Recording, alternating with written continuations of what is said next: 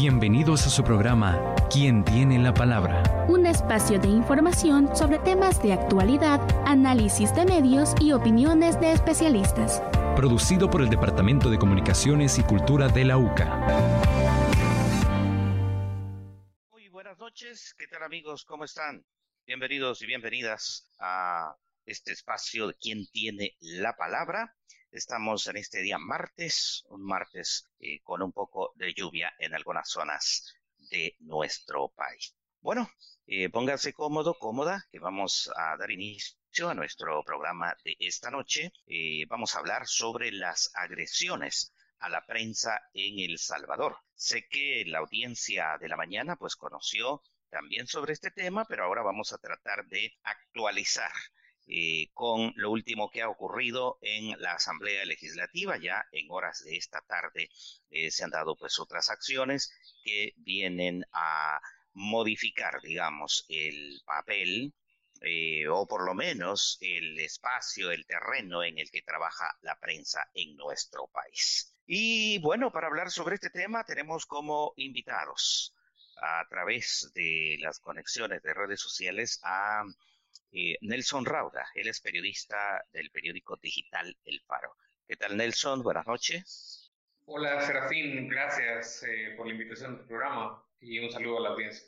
Bueno, y también en unos momentos estará sumando eh, a este programa Angélica Cárcamo. Ella es presidenta de la Asociación de Periodistas del Salvador, APES, presidenta hasta el próximo 31 de julio. Así es que vamos a quedarnos pendientes, que Angélica pues se conecte. Eh, siempre la lluvia suele generar dificultades en el tráfico en nuestro país, es, eh, fundamentalmente en la capital. Bueno, vamos a empezar entonces dando algunos datos eh, de contexto de lo que ha ocurrido en las últimas semanas. Hemos tenido varias situaciones que están dejando alguna huella en relación, en las relaciones, digamos, del gobierno con la prensa de nuestro país. Eh, como por ejemplo, denegaciones de los permisos de trabajo de un periodista del Faro, la expulsión de otro y la agresión eh, física hacia un reportero de el diario de hoy y también eh, reformas a la ley de acceso a la información pública este día. Eso es lo que tenemos en el contexto en estos, eh, bueno, prácticamente las últimas horas. Eh, es el panorama en el que nos encontramos por el momento. Bueno, para comenzar nuestro programa de hoy, vamos a escuchar la nota que nos ha preparado nuestro equipo de producción los hechos más importantes de la realidad nacional e internacional. Una reflexión sobre los problemas de actualidad. Todo esto y más en tu sección Cápsula Informativa. El miércoles 7 de julio, el periodista de El Diario de Hoy, Jorge Beltrán, fue agredido mientras daba cobertura a la escena donde fue encontrado el cuerpo de un estudiante desaparecido en el municipio de Apopa. Mientras el periodista hacía su trabajo, a varios metros de distancia donde estaba la escena, el subinspector de la Policía Nacional Civil, Martínez Velázquez, le dio una bofetada y le ordenó que se retirara del lugar. Cabe señalar que Beltrán en ningún momento obstruyó la escena del crimen, pues estaba retirado tal como se puede apreciar en un video grabado por el periodista. La Asociación de Periodistas de El Salvador, APES, repudió los hechos. La PNC está para proteger, no para agredir a la ciudadanía ni a los periodistas. Lo repudiamos y demandamos sensatez al director de la PNC, dijo el nuevo presidente de la gremial, César Fagoaga, a través de Twitter. Para la periodista de la APES, Angélica Cárcamo, este comportamiento de un oficial de la corporación es el resultado de un gobierno que descalifica y agrede a periodistas. Cárcamo señala además que ante este ataque es claro el cometimiento de al menos tres vulneraciones. Restricción al ejercicio periodístico, agresión física y amedrentamiento. Estos hechos demuestran la violencia que se ejerce en El Salvador contra la prensa y la falta de libertad de expresión, en donde no se puede sacar la realidad a la luz, porque se les amenaza de muerte. En México, Lizárraga ha dicho que tiene dos investigaciones periodísticas sobre casos de El Salvador que están a punto de salir publicadas. Eso habría sido la razón por la que el gobierno de Bukele se apresuró a expulsarlo. Estos son los últimos casos de una lista de 150 agresiones y obstrucciones a periodistas y su trabajo en lo que va de este año, según información del Centro de Registro de Agresiones a Periodistas de la APES. Para quien tiene la palabra, locución por Diana Chávez y Fátima Urbina, edición de audio Camila Barrera. Teníamos nuestra nota de hoy que nos pone en contexto eh, la situación de nuestro país respecto de la prensa. Comenzamos contigo, Nelson, eh, hablando sobre el caso, bueno, los dos casos eh, de los dos periodistas, uno a quien le denegaron el permiso de trabajo y el otro que prácticamente fue expulsado. ¿Cómo han ocurrido estos dos casos, el de Daniel Lizárraga y el del estadounidense Román Grecier? Nelson. Hola, Sergio. Bueno, nosotros en el Faro obviamente hemos tratado de hacer en ningún momento, quiero dejarlo bien en claro, hemos incumplido la ley en términos de, de, migración, nunca hemos de hacer un proceso irregular, eh, no solo porque sería absurdo, sino que eh, porque por la situación en la que ya está sometido el Faro, a la presión gubernamental en la que ya está sometido el periódico desde la llegada al poder del señor Nayib Bukele. Eh, estamos teniendo muchísimo cuidado con, con, con, con todo ese tipo de trámites. Entonces, eh, los dos casos son, tienen, sus particularidades, yo no, no, no, no, voy a entrar tanto en los, en los tecnicismos, en letra pequeña eh, de ellos, no soy abogado para eso. Pero eh, la posición del periódico, nuestra posición es, bueno, en el caso de Daniel Izárraga es absurdo argumentar que no se puede comprobar que él sea eh, periodista. O sea, el, argumento del gobierno de que no se puede comprobar que él es periodista cuando él es un periodista, o sea, maestro de la Fundación Gabriel García Márquez para, el periodismo. Eh, o sea, yo mismo he recibido capacitaciones con, con Lizárraga en Colombia, por decirte algo. Pues, o sea, está de sobra probado no solo en El Salvador, no solo en México, en todo el continente, el periodista que es de Lizárraga. Entonces, esa, esa es una excusa absurda, ¿no? Y, y, luego la, la el, hecho de la deportación, el hecho de, la expulsión del país, eh, te habla de una medida desmesurada, de una medida que nosotros entendemos política. Eh, y, y, además le tenemos política no solo por todos los ataques que ya ha recibido el Faro de parte del gobierno del señor Bukele, sino eh, por la reiteración que ocurre luego en el caso de Román. Román es un colega que está trabajando con el Faro English, con, nuestra, nuestro proyecto en idioma inglés, y Román eh, no estaba en el país eh, eh, para, para, para, en, este momento no está en el país. Entonces lo que se, se, le argumenta cuando él no recibió ningún sustitutorio para comparecer, se le argumenta es que no tiene la intención de permanecer en el país, como si la dirección de migración del señor Ricardo Cucalón además pudiera leer la mente de, de, de, las personas que hacen un trámite. Entonces, en uno de los casos el gobierno mentido diciendo que era porque Daniel estaba infringiendo la ley, y, y están en el país haciendo actividades remuneradas eh, y eh, la ley permite otros mecanismos, claro está. Eh, y en el caso de Román es porque no estaba en el país. Entonces es, es, es, una serie de contradicciones que nos hacen nosotros afirmar esto es un ataque contra el periodismo, un nuevo ataque contra el periodismo que se hace en el Faro y como Daniel, como lo decía en la nota y como Daniel lo dijo en una entrevista con Carmen Aristegui, sí tenemos dos investigaciones sobre, sobre temas que, creemos que van a causar algún impacto en, la opinión pública eh, que están prontos por salir. ¿A qué creen que se debe, digamos, estos, em, e, esto como poner en el foco precisamente eh, a través de estas acciones a periodistas del Faro? Eh, que saben que es, bueno, de, hecho el presidente mismo lo ha dicho, son, son, los, medios incómodos, los periodistas incómodos. Yo, creo que en realidad no es una cosa solo contra el Faro, es una cosa contra todo el periodismo y, en el Faro eh, no sé si tenemos eh, la bendición o el infortunio de ser los abanderados de eso y, un poco el pararrayos en, en cierto sentido de el ataque del presidente contra el derecho de los ciudadanos de tener información. El presidente no está atacando al faro por ser el faro, el presidente está atacando al faro porque informa a los ciudadanos. Eh, y, y, eso lo estamos viendo hoy en la Asamblea, esta noche lo vamos a ver en la Asamblea, eh, con, con, la reforma esta que va, básicamente aniquila el derecho de la información. Eh, y es por eso, al, presidente Bukele yo creo que la gente lo puede buscar en Twitter, que es donde él habla bastante, y, donde parece que ahora siempre hay un tweet del Bukele del pasado que, que, que, contradice al Bukele del presente. Eh, a él le gustaba mucho el Faro, a él le gustaba mucho el periodismo del Faro, le gustaban mucho nuestras investigaciones sobre el FMLN, le gustaban mucho nuestras investigaciones sobre Arena, le gustaban mucho nuestras investigaciones sobre corrupción. Eh, mientras no lo tocaba él, mientras él no estaba en el poder, le gustaba muchísimo.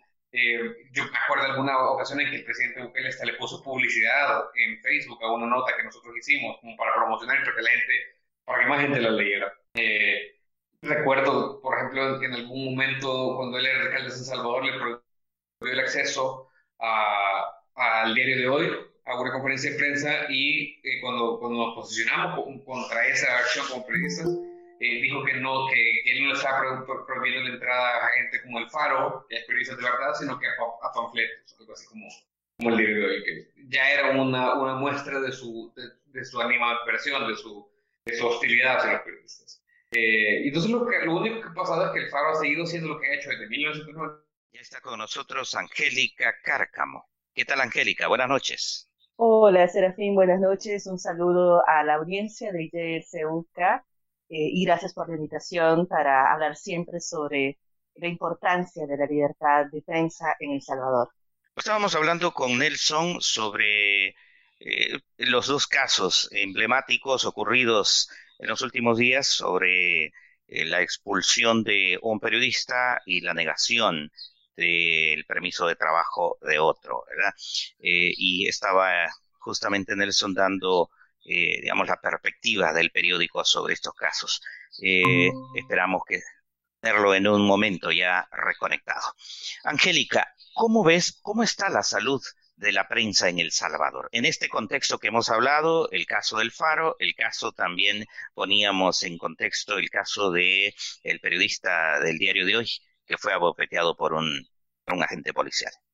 Sí, bueno, lo cierto es que en las últimas semanas eh, la situación de la libertad de prensa, sobre todo el respeto al derecho a, ejercer este trabajo, se está haciendo cada vez mucho más complicado en, El Salvador. Estamos en un contexto de, un gobierno eh, que pues eh, prácticamente legitima y refuerza el que se agreda a periodistas y eso es, preocupante porque deriva en un retroceso al sistema eh, democrático, al débil sistema democrático que tenemos hoy por hoy en El Salvador.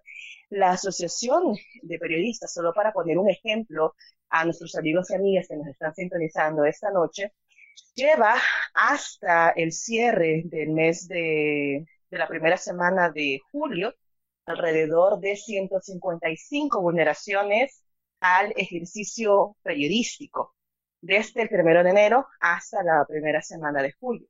El año anterior, durante todo el año, registramos 125 casos, es decir, estamos ya entrando al segundo semestre del año y ya sobrepasamos el número de agresiones. Y lo más grave, eh, Serafín, es que la mayoría de esas agresiones son perpetuadas justamente por instituciones, funcionarios del Estado. Ya no solo me refiero al órgano ejecutivo. Veíamos como así, por ejemplo, la semana pasada, una autoridad de la Policía Nacional Civil, un agente, agredía físicamente a un periodista y lo hace justamente porque tiene la confianza de que va a quedar en impunidad. Es más, la semana pasada también el director de CEPA, el señor Aniker, incluso hablaba que habría que dar un reconocimiento a este policía por haber agredido a un periodista. Esas son declaraciones sumamente vergonzosas y lamentables de un funcionario público que en cualquier país democrático ese tipo de acciones hubiese derivado en una sanción y en una investigación de oficio contra este elemento oficial. Ese tipo de actos únicamente lo que están generando, fomentando, es decirle al resto de entidades o de personas que pueden agredirnos a los periodistas en cualquier momento, incluso físicamente, o llegar a otro nivel, y que el Estado prácticamente no va a hacer absolutamente nada por protegernos. Y eso, reitero, es un elemento grave que ya lo veníamos señalando.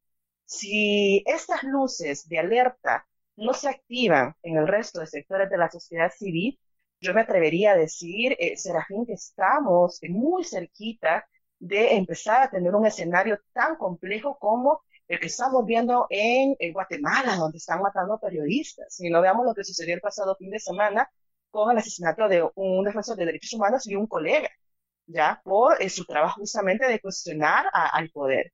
En Honduras está en un escenario sumamente complejo con el asesinato de colegas que está incluso en la impunidad. Entonces, nosotros como eh, Estado salvadoreño, el Estado salvadoreño, lo cierto es que en los últimos años ha habido un retroceso sumamente acelerado en la vulneración a los derechos de la labor de las y los periodistas. Y aquí quien pierde, eh, Serafín, y cierro con esto, no somos solo las y los periodistas, es la sociedad.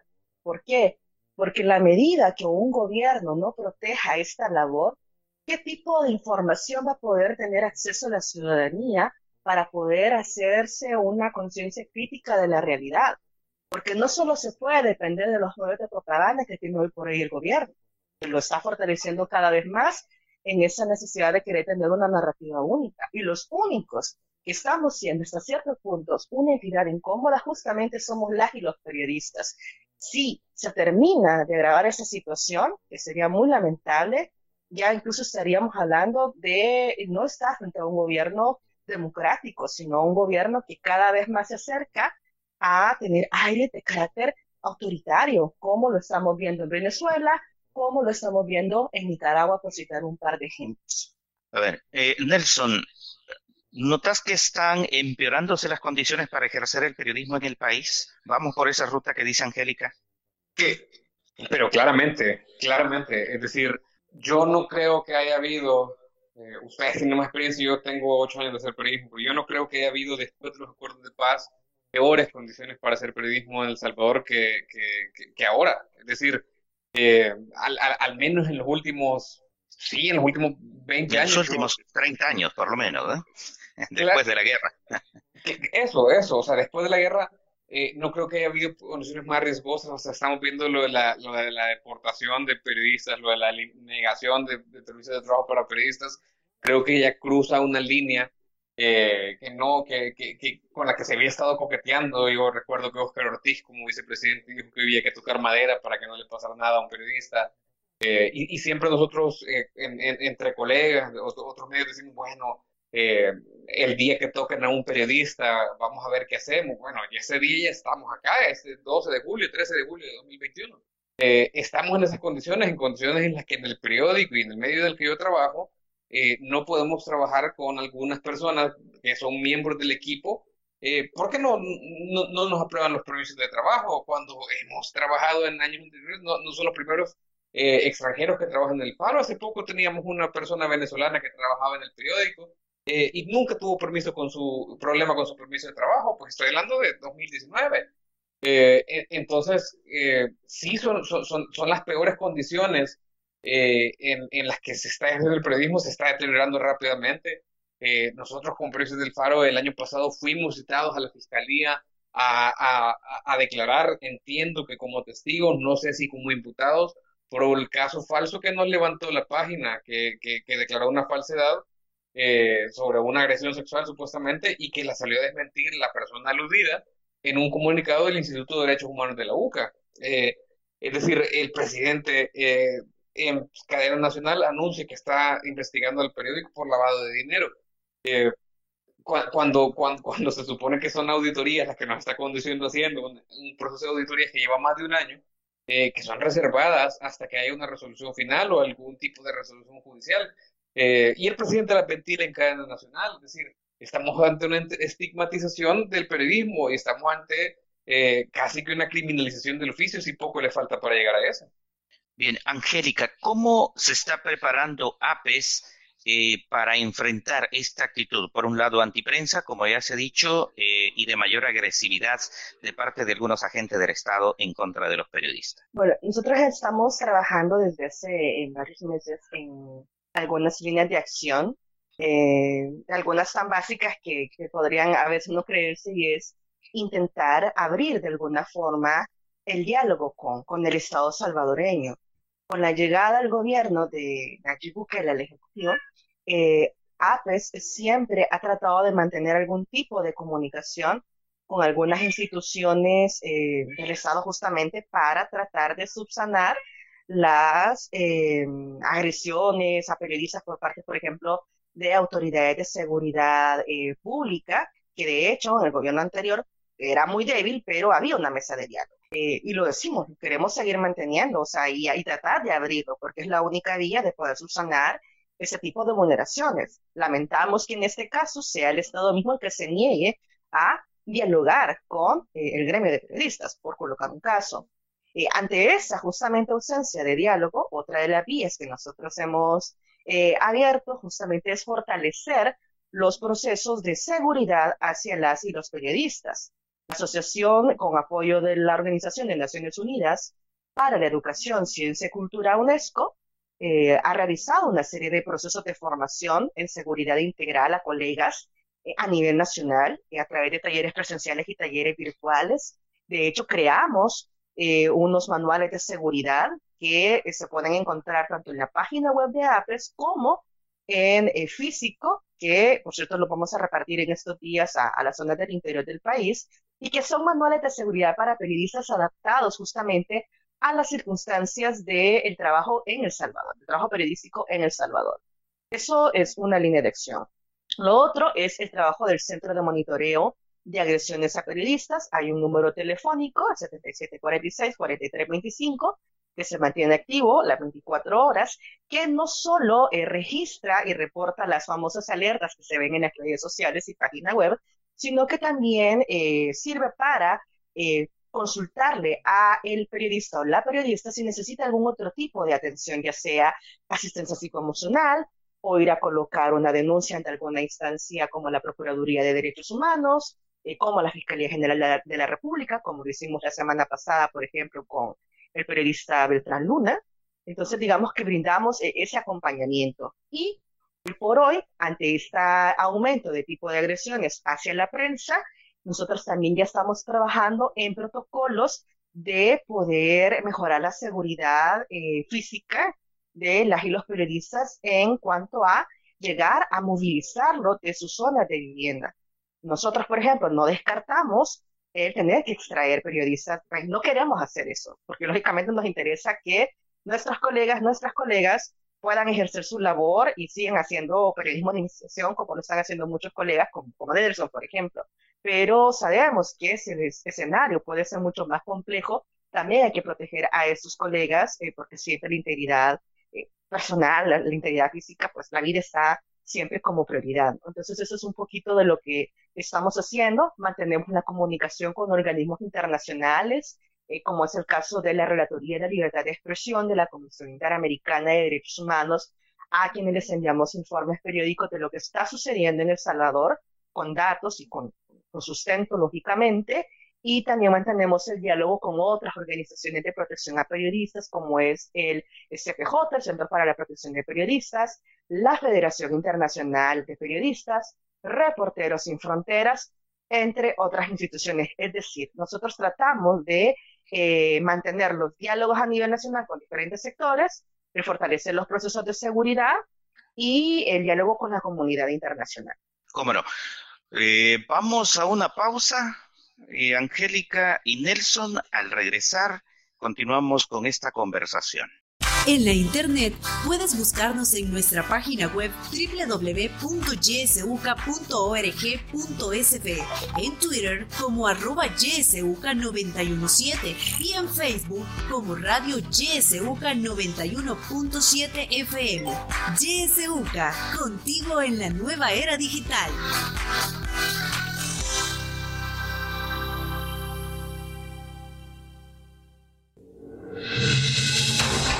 Política. Economía. Realidad nacional. Realidad nacional. Te invitamos a que no te pierdas nuestro espacio de la entrevista, de lunes a viernes a las 7 de la mañana.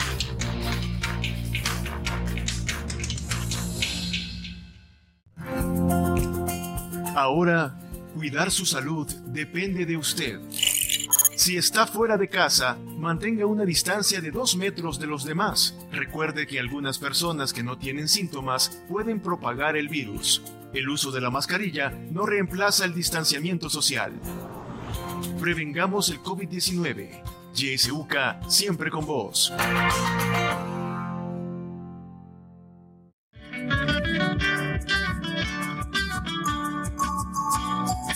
La estación que te acompaña siempre. YSUK, la voz con vos. YSUK, siempre con vos. 91.7, la voz con vos.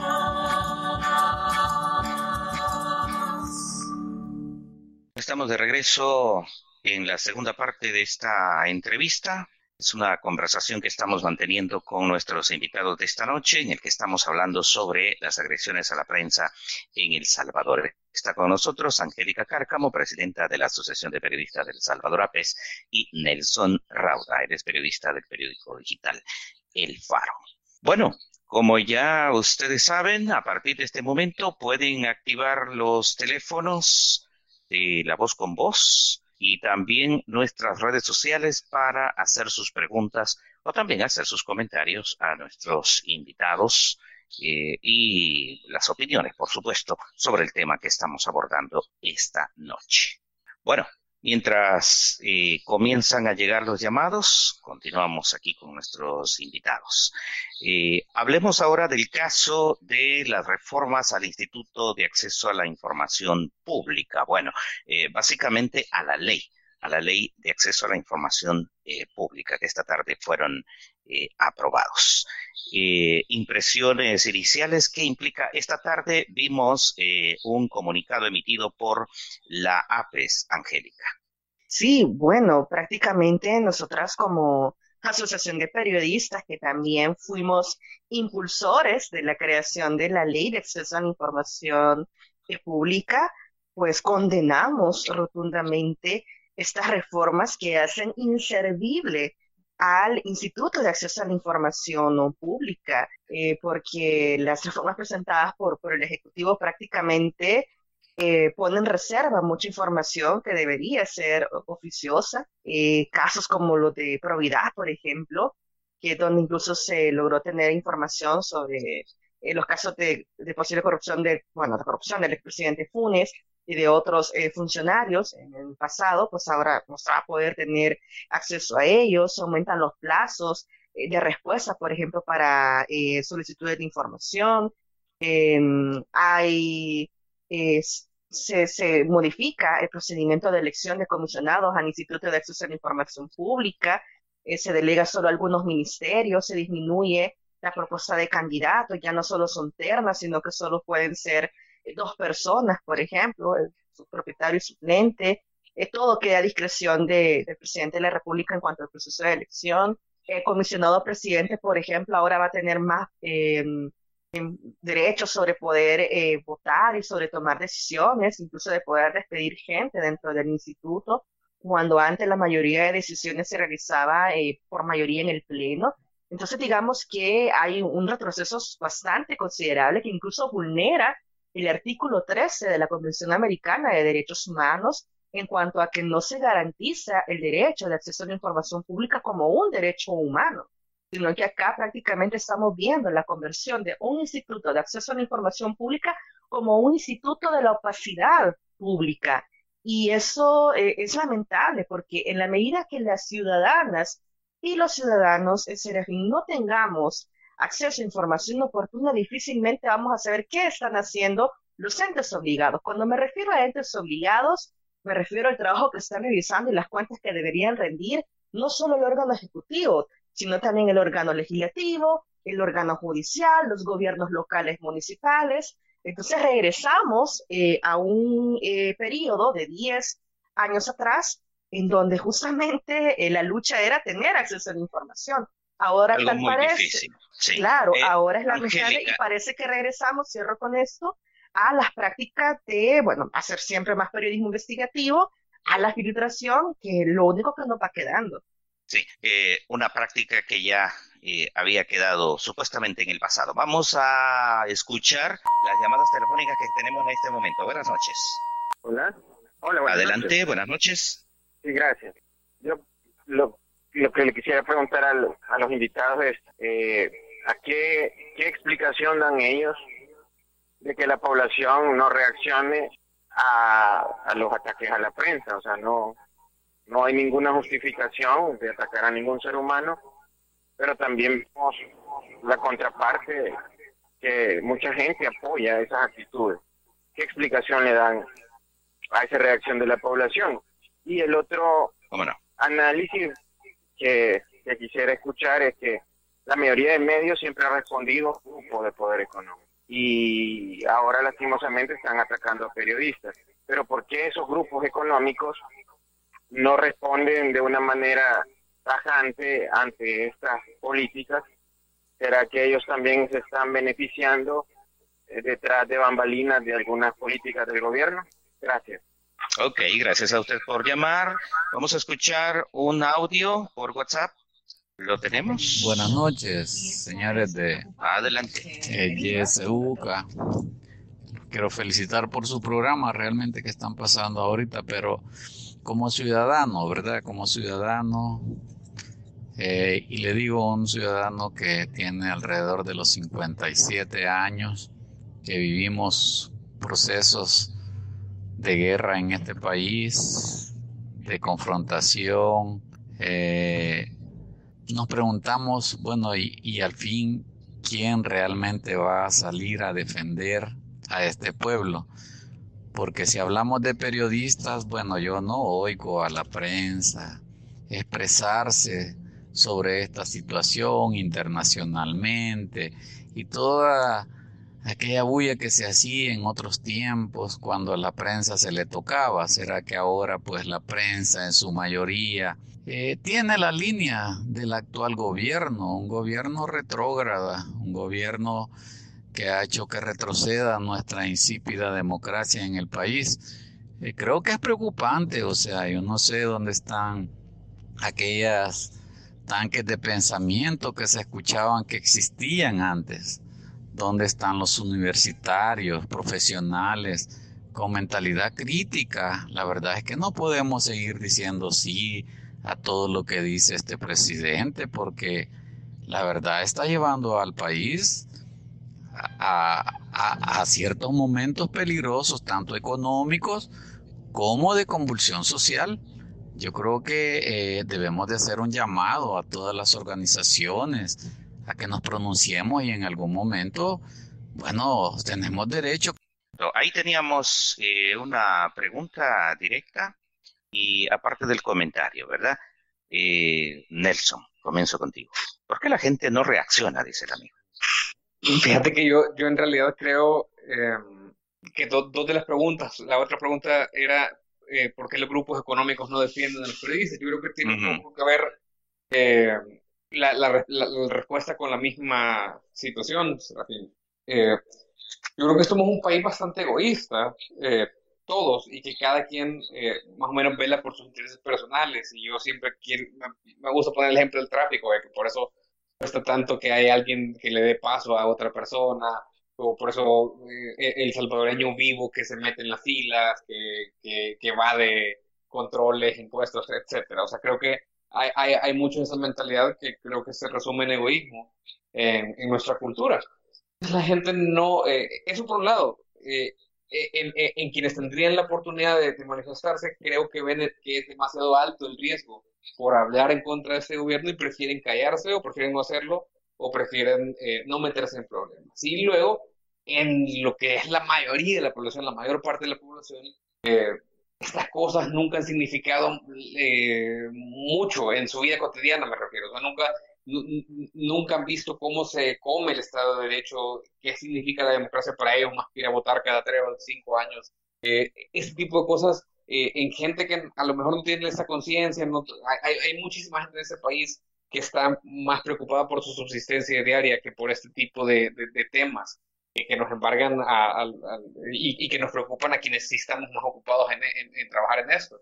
Yo creo que es por ahí, hay mucha gente que, que tiene problemas más urgentes eh, y, a los que desafortunadamente en algún momento se los va a afectar, porque la democracia va a terminar afectando eh, la estabilidad económica, la certeza jurídica, empresas del país, eh, pero por el momento no lo están viendo y están viendo otras medidas del gobierno que sí han sido más efectivas y que están teniendo más impacto en su vida día a día como la caja eh, solidaria. medidas más populares. y, lo otro que quería decir, solo para cerrar eso, es que quién va a defendernos yo, eh, Angélica lo sabe, eh, solo nosotros nos vamos a defender entre nosotros, o sea, solo, como decía el eslogan popular, solo el pueblo salva al pueblo. Yo, de hecho, por eso me inscribí en APES el año pasado, porque creo que la organización popular, como, como, como nos enseñó la historia salvadoreña, es lo que nos va a ayudar en un momento en el que el autoritarismo está en auge. Bien. Bueno, vamos a otra llamada telefónica. Buenas noches, desde. Buenas noches. Y me, y me está bien importante eso de la lo que están hablando acerca de la agresión a los periodistas. Eh, la razón por la cual a los periodistas los están agrediendo es porque ellos, los opositores de la prensa, no quieren que la gente, que el periodista revele las cosas sino que quieren que siempre la gente, el pueblo esté ciego, dormido, sin darse cuenta de lo que está pasando. Si el periodista se vendiera al gobierno, allí sí lo, allí sí lo apoyara, pero como el periodista, la prensa real y verdadera, es una prensa que nos está publicando todos los sucesos que, está, que están pasando, y aunque no lo pueden hacer porque se, se oponen, mandan a gente a detenerlos, a agredirlos y tantas cosas tan negativas que están sufriendo los periodistas de la prensa real, de la prensa verdadera. Porque sí hay muchos, hay muchos periódicos, pero esos son, son periódicos que se venden, que se venden y que hacen a favor del gobierno las cosas.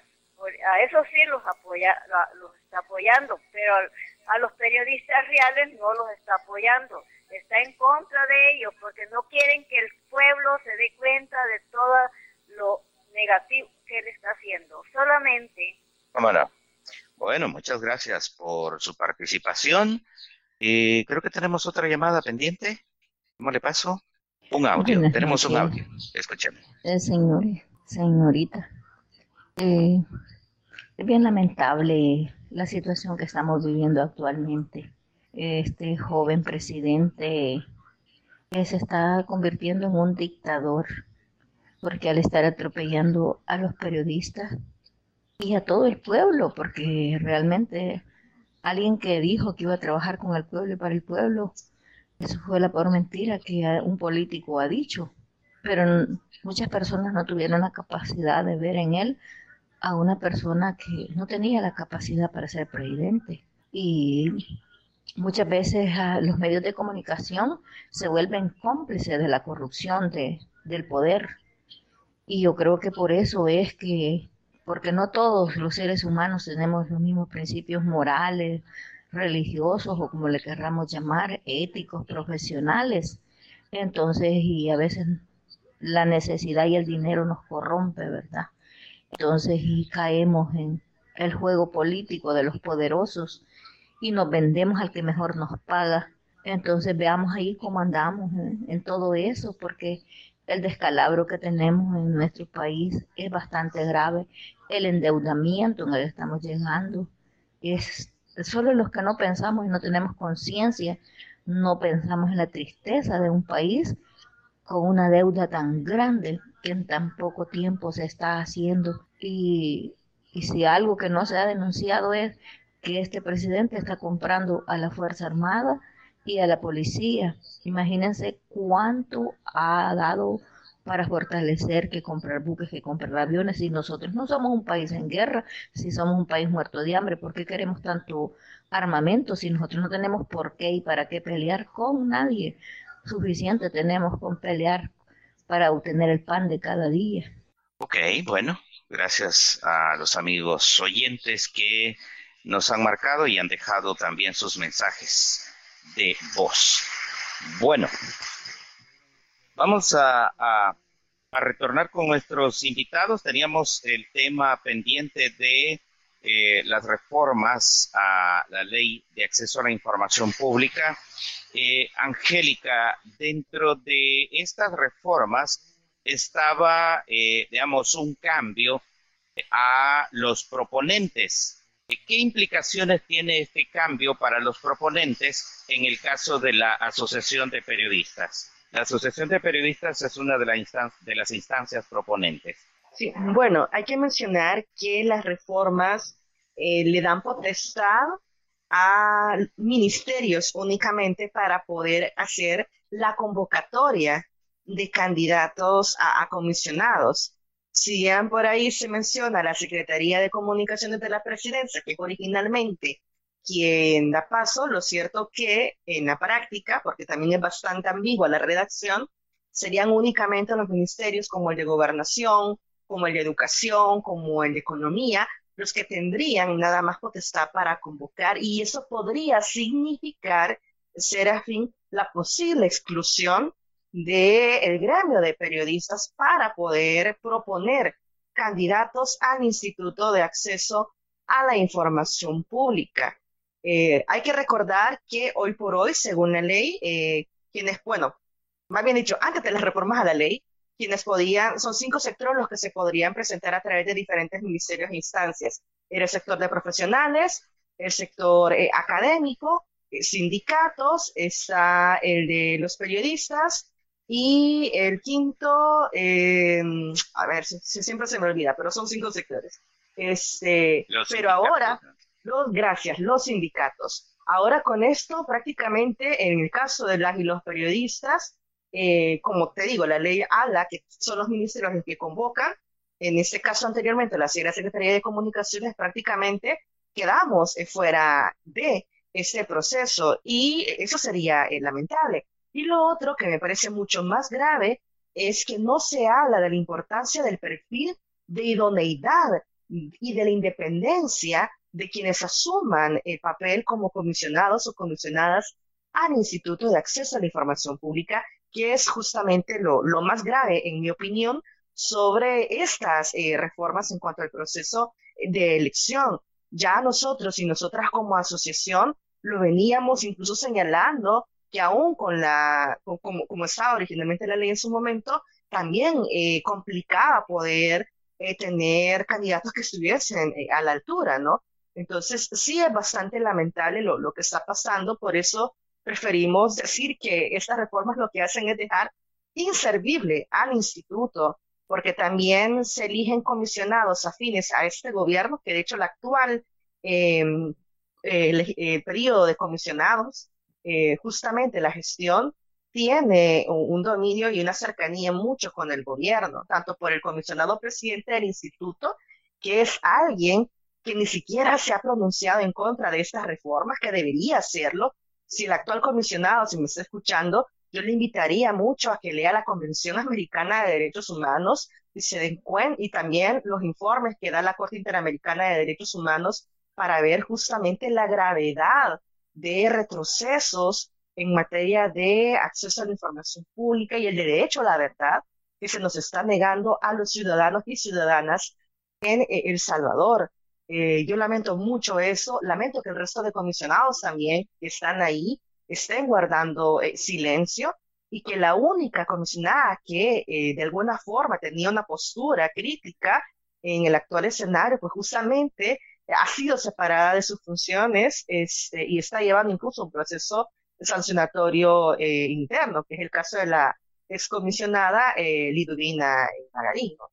Entonces, eh, sí es grave y acá, eh, cierro con esto, hay un gran reto y quiero amarrar con alguna de las preguntas que hacían nuestros amigos y amigas radioescuchas en cuanto a es cierto que hay muchos temas urgentes en nuestro país y que los ciudadanos y ciudadanas a veces pueden decir, ay, pero es que a mí como ciudadano, ¿cómo me afecta la corrupción cuando a mí lo más urgente es tener para comer?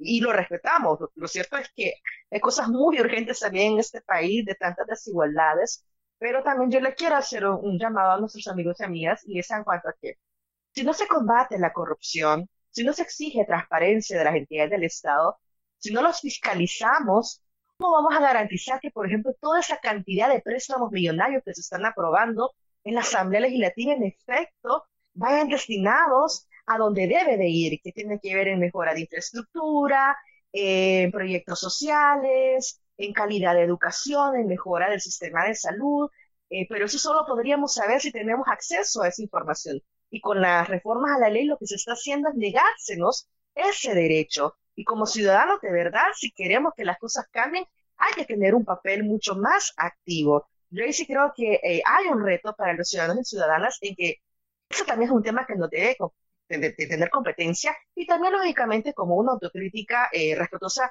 a la prensa, también tenemos que adaptar nuestras narrativas eh, periodísticas en cómo estos temas que a veces pueden parecer tan complejos, hacérselos introducir a la ciudadanía de cómo le afectan su día a día. Es un gran reto, ¿no? Pero me parece que también es una de las cosas que de alguna forma algunas plataformas de periodismo investigativo, sobre todo en el plano digital, están innovando. Ahora el reto es cómo se divulga en otros espacios como los medios eh, tradicionales, los medios locales incluso, que también requieren de mucha información de periodismo de, investigación, ¿no? Que por cierto, la APES está impulsando mucho este año la formación del periodismo de investigación en el local. Pero yo por ahí quería como comentar eh, un poco en ese tema, eh, retomando también los comentarios de los amigos y amigas de Radio Escuchas. ¿Cómo no? Me quedan ya solo tres minutos ya para ir cerrando.